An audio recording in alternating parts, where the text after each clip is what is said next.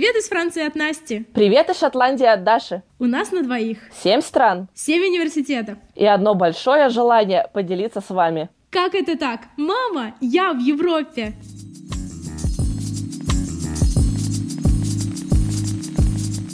Привет, Настя. Привет, Даша. Ну что, сегодня, по крайней мере, да, у нас сегодня, мы пишем это 1 августа. А, я не знаю, когда мы это выпустим, но этот месяц замечателен тем, что очень многие люди, которые поступили, скоро поедут на учебу. И, наверное, мы хотим им дать пару советов, да, Даш? Да, пару советов, и они подойдут в особенности тем, кто планирует в ближайшее время поехать на учебу за границу, но и подойдут и тем, кто просто переезжает, кто задумывается об этом. Все равно будут какие-то вещи полезные, о которых стоит подумать заранее. В общем, хотим поговорить о том, что мы сами хотели бы услышать, но нам об этом никто не рассказал, и теперь мы делимся э, этим всем с вами. А, наверное, стоит начать с самого начала. Для меня август месяц э, 2017 года знаменовался тем, что я усиленно готовилась э, к предстоящей поездки во Францию, и у меня чуть ли не целый месяц были открыты мои чемоданы. Я думала, так, 24 года жизни, как бы их упаковать в две сумки, что делать, что с собой брать, что с собой не брать.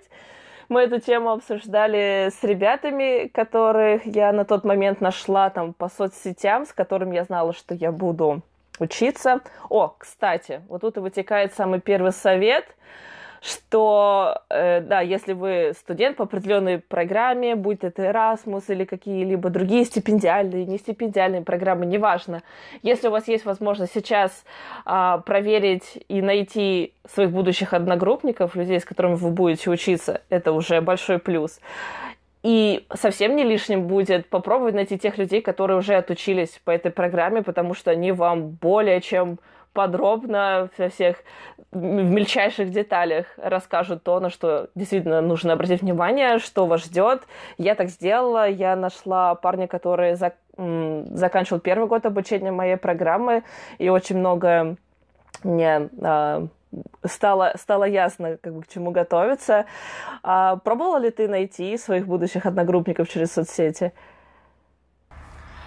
У нас была такая ситуация, что э, на самом деле самый простой э, способ найти своих будущих одногруппников это, конечно, группа в Фейсбуке. Потому что чаще всего у всех программ есть своя группа в Фейсбуке, и кто-нибудь обязательно первый напишет, что вот, привет, кто поедет учиться в этом году туда-то, и вы можете откликнуться.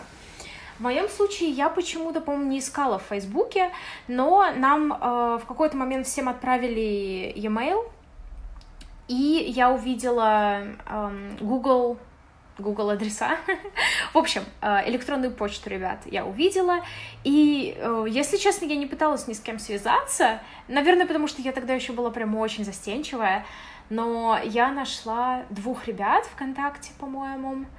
Но я почему-то им не написала. Они были, ну, в ВКонтакте, естественно, один мальчик был из России, девочка была из Украины. Но я им почему-то не написала. Не знаю почему. Вот, видишь, а будь сейчас, ты бы уже вообще без всяких проблем. Привет, мы будем Ой, учиться да. вместе. Сейчас бы я к ним домой пришла без приглашения. Да. Ну вот, а касательно вещей, у меня оказалась такая ситуация, что когда я уже переехала, я потом смотрю, Господи, вот это платье я надевала всего один раз. Вот эти рубашки тоже, дай бог, чтобы один раз надела. Потом я не знала, что по погоде во Франции будет, насколько там суровая, не суровая зима, и у меня с собой были вообще разные вариации пуховиков, легкие, чуть потяжелее, очень теплые, куча обуви, у меня была там большая сумка просто отдельная с обувью. И я потом думаю, зачем я столько всего тащила? Потому что, особенно если вы Erasmus студенты, вам будет необходимо переезжать в новую страну, это все и деньги, и все это на самом деле тащить на себе очень-очень тяжело. Настя, сейчас как вспоминаю наши эти переезды, э, два чемодана, сзади сумка, спереди сумка, еще какая-нибудь маленькая сумка, потом просто да. плечи отваливаются, спина дико болит. В общем, сейчас, если бы я собиралась поехать, я бы просто в три раза меньше вещей бы с собой везла, потому что все необходимое можно и там купить на месте, нет ничего такого смертельного. То есть не будет такого, что, а, мама, все, я что-то забыл, как же теперь я буду без этого обходиться? Ты, кстати, рассчитывала, что, что с собой брать, сколько у тебя всего этого было? Я прекрасно помню, что я начала собираться за месяц до отъезда. У меня такого никогда в жизни не было. Я никогда ни в какие поездки не собиралась за месяц. Я всегда собираюсь за один день перед отъездом. Спасибо, если не в это же утро. Соответственно, а, я взяла с собой очень мало вещей, и я научилась их упаковывать очень компактно, при том, что у меня не было никакого вакуумного пылесоса или еще чего-то. А, ну, это вообще, конечно, извращение было, но я почему-то такая, так, мне это нужно сделать.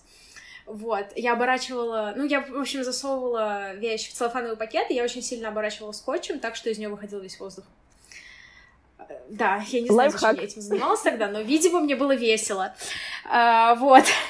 По поводу вещей. Из одежды я с собой точно не взяла ничего на лето, потому что я понимала, куда я еду. Это запада, север, северо-запад Франции. А, из пуховиков, мне кажется, я с собой ничего не взяла. Из курток тоже особо ничего не взяла. Но я вообще налегке ехала, можно сказать. За исключением того, что я знаю, что взяла. Я взяла очень много всяких art supply, то есть эм, красок, тетрадок. Думала, ну, у тебя будет вещей, время которые, типа, знаешь, заниматься своим хобби, да? Думала, будет время. Да, его, естественно, не было. Но на самом деле я могу когда угодно вместить то, что я хочу, я могу рисовать посреди ночи, и все нормально, но у меня было настолько много эмоций и настолько много встреч людей и так далее, что мне просто было вот конкретно не до этого. И вот я сейчас только сейчас, через два года, потихоньку начала заниматься каллиграфией, иногда акварель достаю, иногда просто на планшете рисую, на айпаде. Ну, это да. То есть я бы посоветовала себе брать меньше тетрадок. Единственное, что на самом деле, знаешь, э, по-моему, это было... Сейчас я не помню, где это было. По-моему, это было в Рене. Да, это было в Рене, это было во Франции. Я пошла в магазин художественных принадлежностей, потому что мне было, видимо, мало. И я купила акварель. Самая дешевая акварель, которая была, это была Невская палитра, которая стоила, сколько я помню, гораздо дороже, чем в России. И я такая думаю, блин, зря не привезла. Вот, но на самом деле, да, конечно, лучше ехать налегке, ты абсолютно права. У меня тоже такое было. Я хотела для каллиграфии взять э, учебник и кисточки и прочее. В итоге взяла, воспользовалась один раз и потом привезла домой и уже не брала следующую страну, потому что понимала, до времени не будет. Да. Но, кстати, по поводу бытовых вещей, знаешь, для меня было небольшим разочарованием, когда я оказалась во французском общежитии, и нам не предоставляли ничего, никакой посуды, постельное белье сейчас тоже отменили, и в комнате не было ничего, мне приходилось лампу покупать. Я вот очень обрадовалась, что я взяла с собой такой маленький дорожный утюг, в итоге оказалась единственная с этим утюгом, у меня еще ребята приходили его периодически там а, одолжить просили. То есть какие-то такие вот бытовые штуки, ну, в плане, окей, кастрюли, всякие тарелки, прочее можно купить на месте. Но вот утюг ну, нам было бы проблематично ну, искать. Этот маленький с собой взял, и все, супер, он так дальше и ездил. Ну, вообще, как каждый раз, когда мы переезжаем, первое, что мы делаем, это мы идем в Икею, и мы покупаем одну и ту же икеевскую посуду, одни и те же икеевские сковородки, потому что мы знаем, что мы хотим, одни и те же икеевские, как сказать, вот эти вот я не знаю, большая ложка, лопаточка, чтобы переворачивать, знаешь, mm-hmm. там мясо, курицу. То есть у вас что-то. тоже, да, у не было ничего из посуды, набор. когда вы куда-то приезжали, там в общежитие, когда ты первый раз приехал, а... ничего такого не было? В Рене посуды не было. В Швейцарии все было, но это был э, это была гостиница для ученых. А в Италии что-то было, но хотелось своего ой, не знаю, как это объяснить. Ну, какая там была такая посуда, которая... Ну, мы снимали квартиру, посуда была прикольная, но что-то нам доверие не внушало. Ну да, хотелось, чего-то уже такое, новенького. Знаешь, антипригарным своего. покрытием. Угу. Да, всякого угу. такого. Когда я сюда переехала, у меня была посуда, ну, допустим, у меня, по-моему, кастрюля, э, сотейник, сковородка. Ну, они, блин, большие. То есть у меня пли- плитка с двумя... Комфорками плита с двумя, ну да, комфорками, но электрическими mm-hmm. такими пластинами. Вот, и я не могу одновременно вместить кастрюлю и сковородку, например. А для меня это просто базовый набор, потому что ты кидаешь на сковородку мясо или какие-то овощи, и в кастрюлю ты кидаешь рис и вермишель. Ну, да. Поэтому угу. я поехала в Икею, я купила то же самое, но меньшего размера. А вот, ну, конечно, я, ну, я бы с собой не рекомендовала все это вести. Я бы рекомендовала найти ближайшую да, Икею. вот, вот такое, оно недорогое, все на месте, но точно один день у вас уйдет на то, что вы будете по всем этим хозяйственным ходить и полный набор да, да. набирать. А, по это по... издержки. Да, да, да. По поводу вещей, кстати, а, если есть возможность, и если вам это нужно по учебе, ну, скорее всего, сами все захочется, купите легкий ноутбук, вот честное слово. Я перед учебой купила новый ноутбук и подумала, ну что там, практически 2 килограмма, ну ничего, нормально будет. В итоге тоже спина отваливалась от того, что в течение недели очень часто приходилось его с собой брать. И я думала, блин, ну я же знала, что будет стипендия, там будут там installation cost, то есть какие-то деньги появятся, но можно было mm-hmm. позволить себе уже купить что-то подороже, но более практичное. Не знаю, насколько актуально всем, но если есть возможность, вот лучше тоже это сделать. И тем, кто едет в Великобританию, вдруг такие ребята есть, купите переходник, потому что здесь розетки вообще какие-то умопомрачительные. Например, в Италии тоже розетки отличаются, но хотя бы телефон можно поставить зарядить, э, компьютер не всякий. В Великобритании они тут просто вообще супер особенные, и переходник стоит 150 рублей где-нибудь, может, еще за 100 рублей можно взять, в общем, парочку таких захватить, и точно не будете страдать, что негде зарядить телефон или компьютер. Да, всегда проверяйте, нужны ли переходники, и не только по разъему, но и по вольтажу. И есть переходники, которые автоматически переключают вольтаж, э, напряжение, извините. Угу. Но я с этим угу. никогда не встречалась, если честно. У меня что ноутбук, что телефон, все абсолютно везде подходит. Но я вот, в итоге купила вообще один универсальный переходник, он вообще на все розетки работает. То есть mm тут можно Красота. российскую вставить, можно английскую вставить для российской. В общем, универсальная штука тоже очень полезная. А что еще надо сделать, пока вы в России, пока вы дома? Я думаю, надо насчет... Слушай, угу, давай. Не-не, давай ты начинаешь. Ну, я хотела завершить э, тему с вещами, как бы все. Тебе есть что а, добавить угу. еще по вещам? А, по вещам нет, нет, нет. Хорошо. Тогда немножко про денежный вопрос хотела затронуть. Что если вы, студенты, надеетесь э, на стипендию, вам ее перечислят не скоро. Вот я не помню, когда именно нам пришла первая стипендия, но как бы это вообще не какая-нибудь середина октября была, то есть первые полтора месяца. Да, мы долго ждали, нам долго там эти карты что-то оформляли.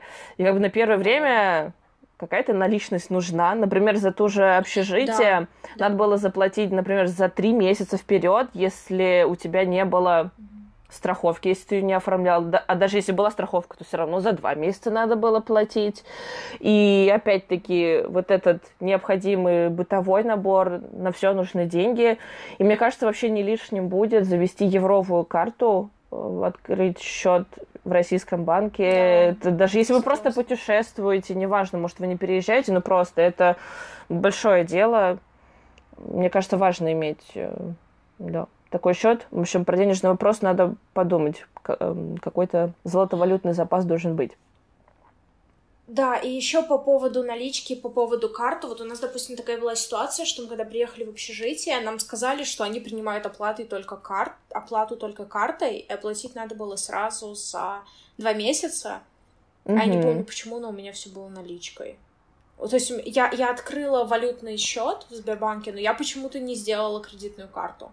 Но я им, кстати, так и ни разу не воспользовалась. У меня как там 5 евро лежали для того, чтобы его открыть. Так и лежат, по-моему. Но опять же, э, если вам нужно переводить деньги родным, или если родные должны вам, ну, да, особенно если денег, вы ждете какую-то насколько... поддержку, mm-hmm. да, и еще надо будет заранее в просто. этом банке оформить доверенность. А, по-моему, мама только мама или папа тоже по свидетельству о рождении могут делать переводы банковские просто за счет того, что это твой родственник. Но лучше сделать доверенность, чтобы она в банке лежала и по доверенности лучше... переводить. Да, и еще перед у меня была ситуация на глазах в Сбербанке не принимали просто юридическую доверенность, они просили доверенность Сбербанка. То есть ты должен отдельно прийти в Сбербанк и оформить доверенность. Но это было два года назад, это было у меня на глазах. Я не знаю, насколько они, насколько это правомерно, потому что, знаешь, вообще не наперед знать, угу. где тебе понадобится доверенность и почему юридическая доверенность не имеет, ну такая, ну знаешь, полноценная настоящая доверенность не имеет юридической силы в каких-то отдельных организациях. Я это не знаю, почему так происходит. И мне кажется, что это не совсем правомерно, иначе ты, ты сделал... Вот я тоже хотела прокомментировать э, вопрос с доверенностью. У меня возник вопрос, когда я была в Испании, мне нужна была срочно справка о несудимости. И, соответственно, ты мог ее заказать через госуслуги, но забирать тебе все равно нужно было лично, что сделать было невозможно. И вот здесь бы мне пригодилась генеральная доверенность, оформленная на кого-то из моих близких. По идее, если правильно оформить генеральную доверенность, то она дает право этому человеку распоряжаться и всеми счетами, то есть в том же банке, по идее, не должны спрашивать доверенность именно Сбербанка. Должны по одной генеральной доверенности все делать. И ту же справку о несудимости можно сделать и прочее, прочее. Но, к сожалению, действительно возникают ситуации, когда а нет, у вас тут что-то не так, мы это не принимаем, нам нужно что-то свое.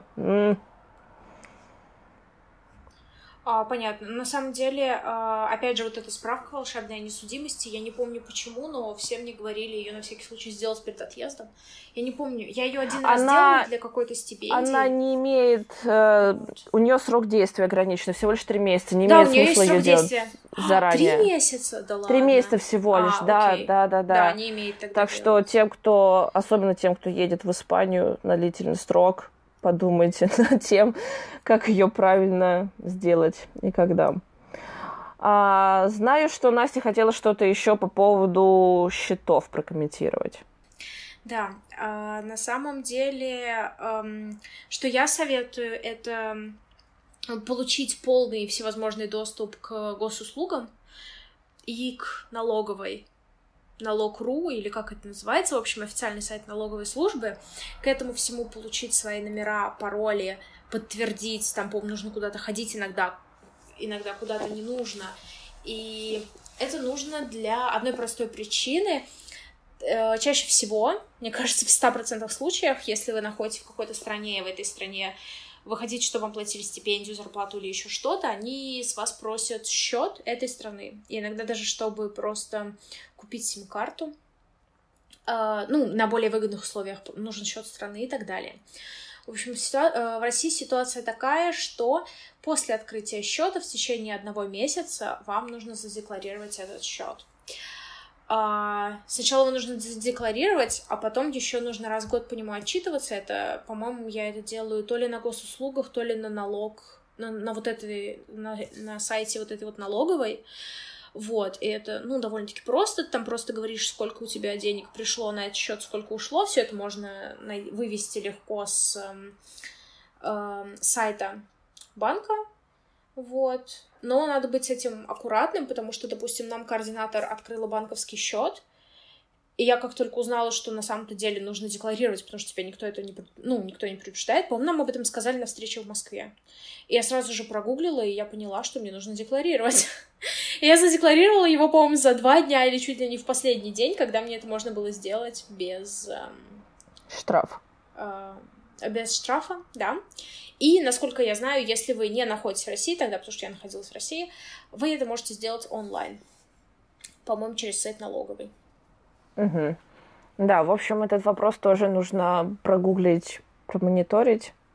Потому что когда мы уезжали, по-моему, это, знаешь, такие новые требования были. Даже вот нам на этой встрече еще говорили, вы как бы вот держите это в голове, но мы еще сами даже вам не можем конкретно сказать, что к чему, потому что какие-то новые требования были.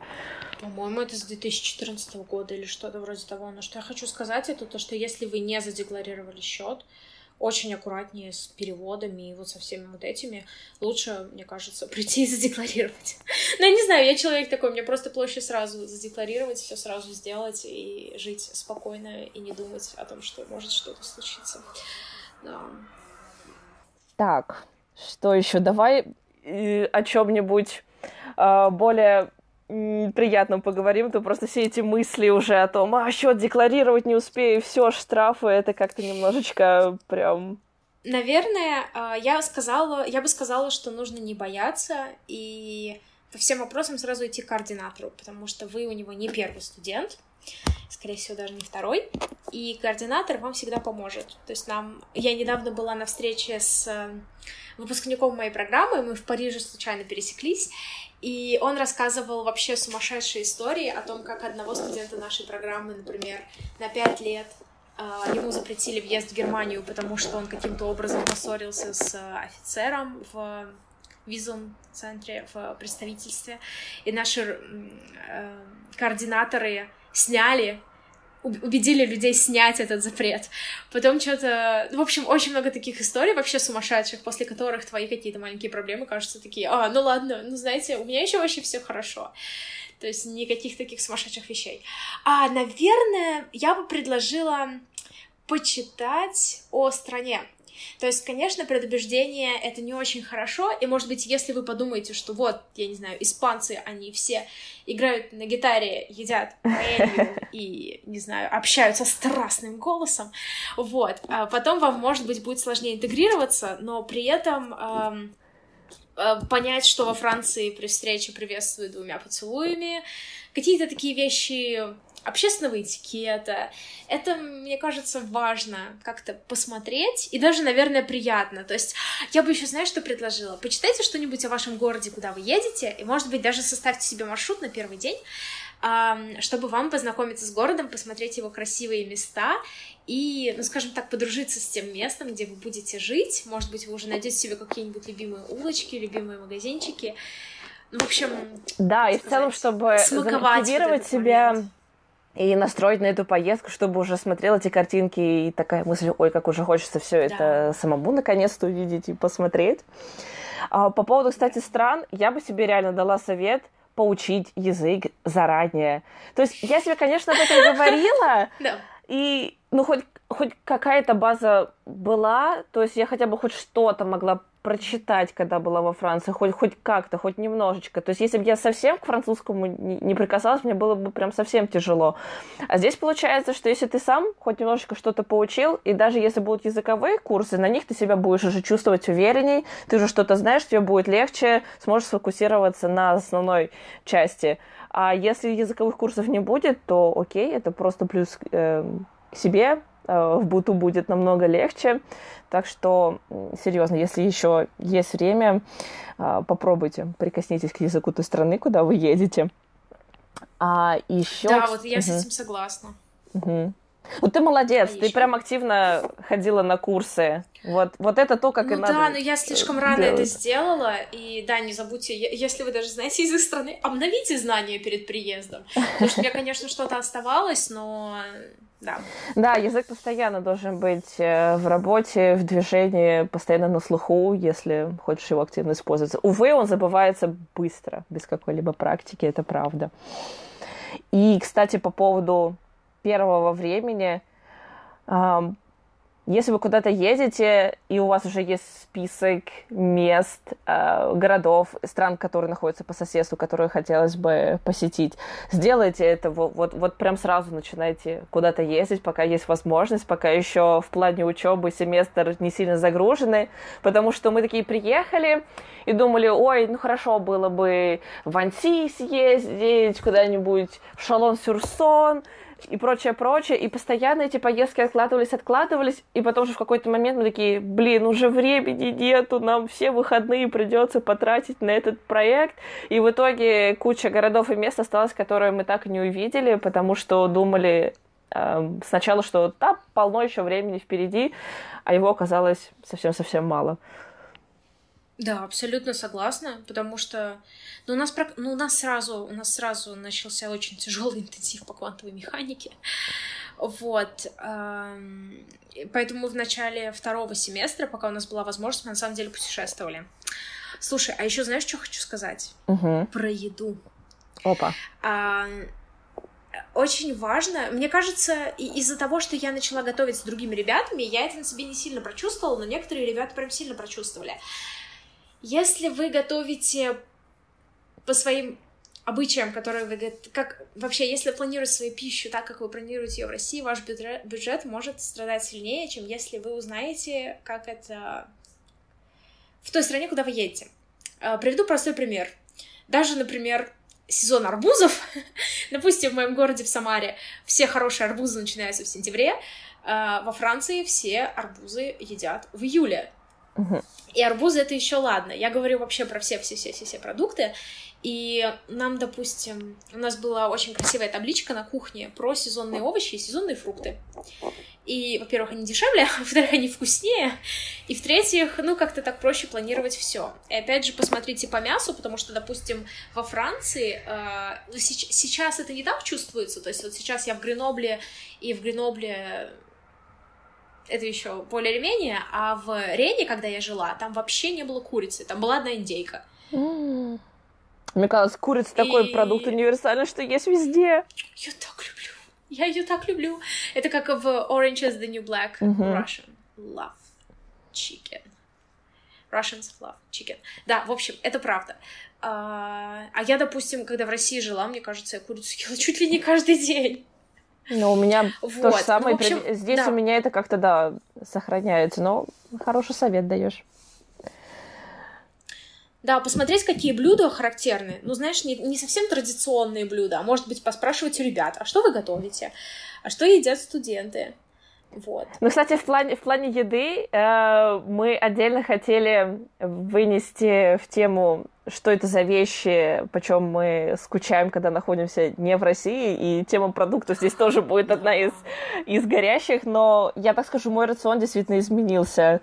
А, то есть теперь обратная ситуация. Знаешь, я когда приезжаю в Россию, такая, ой, а чего этого нету, да? А, а это так дорого, а что ж теперь делать? Ну, да, на самом деле, наслаждайтесь, наслаждайтесь сырами особенно. О. Ну, я не знаю, может быть, люди едут в Аляску, я говорю, наслаждайтесь сырами, ну, в общем, да. Просто, мне кажется, во, все такие, во всех популярных странах сыры это какая-то вещь. Так, все, Настя о больном. А... Запрещенка, пармезан, хамон, наконец-то все это будет доступно. В хорошем да. качестве и по доступной цене. А, ты знаешь, я еще хотела один практический совет дать, вот только сейчас о нем вспомнила. Неплохо было бы заранее сделать фотографии для документов, потому что когда приезжаешь, требуют фотографию для анкеты в университет, для да. того, чтобы штамп получить там резидентство, на какую-нибудь дорожную карту, на скидочную карту. Кстати, про дорожные карты это да. тоже э, посмотрите. В каждой странах условия разные, но, как правило, студентам везде есть скидки, можно купить э, годовую транспортную карту, наверняка она даже э, за один семестр себя уже окупит. У меня так э, карта в Великобритании транспортная просто за одну поездку себя окупила. И я продолжаю ею пользоваться. А, и в некоторых университетах, насколько я знаю, это в Германии особенно распространено, вместе... В общем, когда ты платишь за университет, или за тебя кто-то платит, если ты на стипендии, э, в это входит карта, э, транспортная карта. Вот. Но опять же, это надо заранее узнать, потому что я во Франции надеялась на транспортную карту, а нам ее не дали. Но она, конечно, дешевая была, по-моему, типа 25. Да, ее надо было покупать. 15. Да, в Германии в этом плане ты как бы, кажется, много платишь, но у тебя уже есть транспортный проездной. В общем, то на то и выходит. Да. В общем, а, по поводу документов и фотодокументы, Даша, это прям вообще... Я, я тоже об этом подумала как раз в этот момент. Во-первых, свои фото а, в, больше в европейском... И, и большие, и маленькие, потому что у нас, допустим, на студенческую карту э, в, во Франции нужна была какая-то вообще крошечная фотография. Но самое главное, если вы едете во Францию, сделайте несколько... Во-первых, поставьте на свое свидетельство о рождении апостиль, а во-вторых, переведите э, свое свидетельство о рождении и нотариально его заверьте. На французский язык. И то же самое... Ну, да, на французский язык. Ну, не на английский, в смысле. А, ну да, не на английский, сори. А, то же самое мне пригодилось, по-моему, э, мой диплом по-моему, всем было пофиг на нотариальное заверение моего диплома, но как бы хотя бы один экземпляр имеется нотариально заверенный, переведенный на язык либо страны, либо английский, в общем, не знаю, тут надо будет лучше спросить координатора или ребят, которые ездили на эту программу. Что я еще переводила, нотариально заверяла? По-моему, свидетельство о прописке... Ну, нет, не прописки, сори, прописка в паспорте в российском. А... В общем, подтверждение того, что я живу в России, по-моему, типа то, что у меня есть доля собственности квартиры, я не помню, где-то мне это пригодилось или нет, но у меня был перевод этого.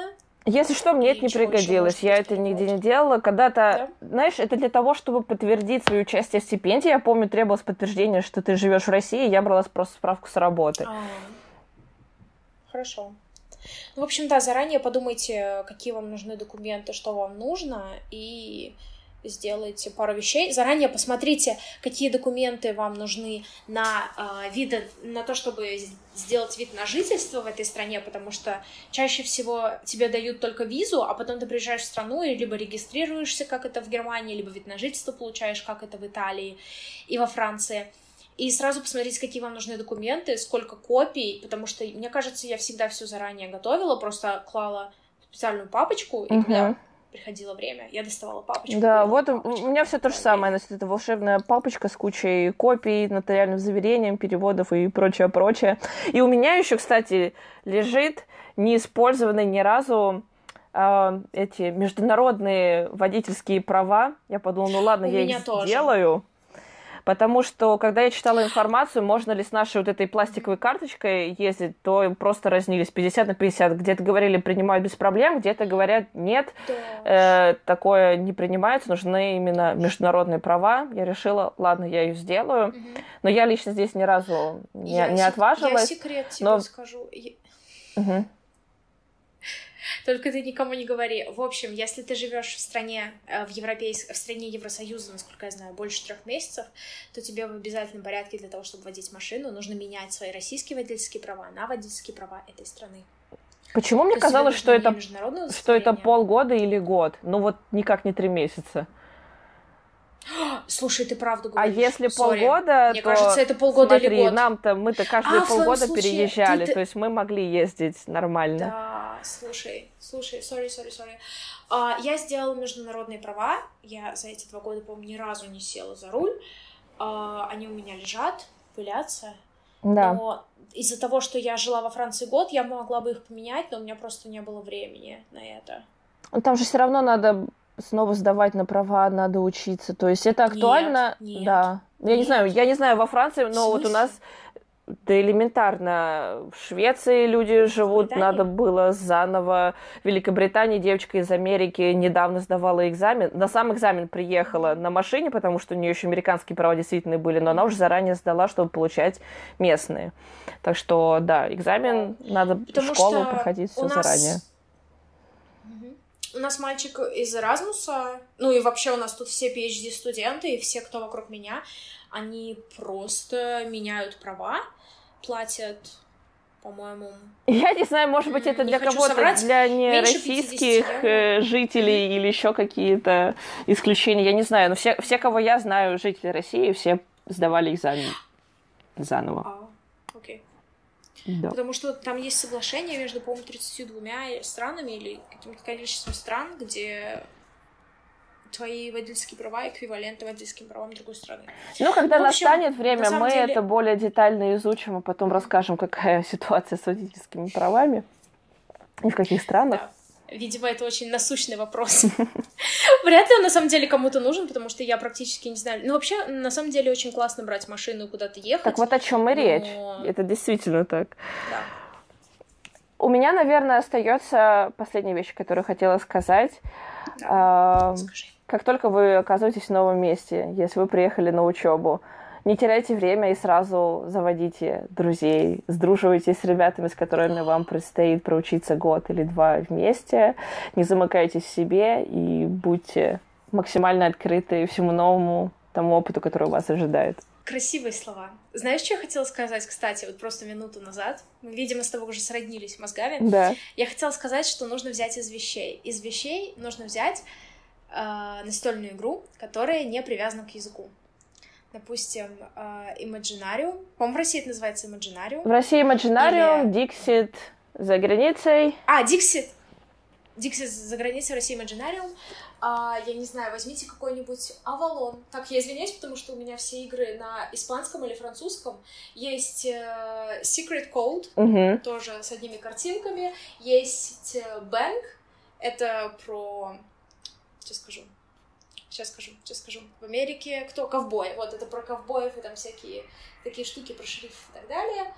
В общем, есть очень большое количество игр, не привязанных к языку, которые на самом деле вам помогут сделать хороших друзей. Да, ибо так как с, Даша и сказала, с этой, не теряйте время. С игры, с Дикситой началась э, моя история моей дружбы с некоторыми из ребят с моей программы. Угу. Здорово. Мне кажется, это самое такое э, лирическое... Ли, э, все. Лирически вдохновляющее окончание выпуска. Да, на этой приятной ноте тогда будем завершаться. Ну все, увидимся через неделю. Услышимся через неделю. Пока-пока. Пока-пока.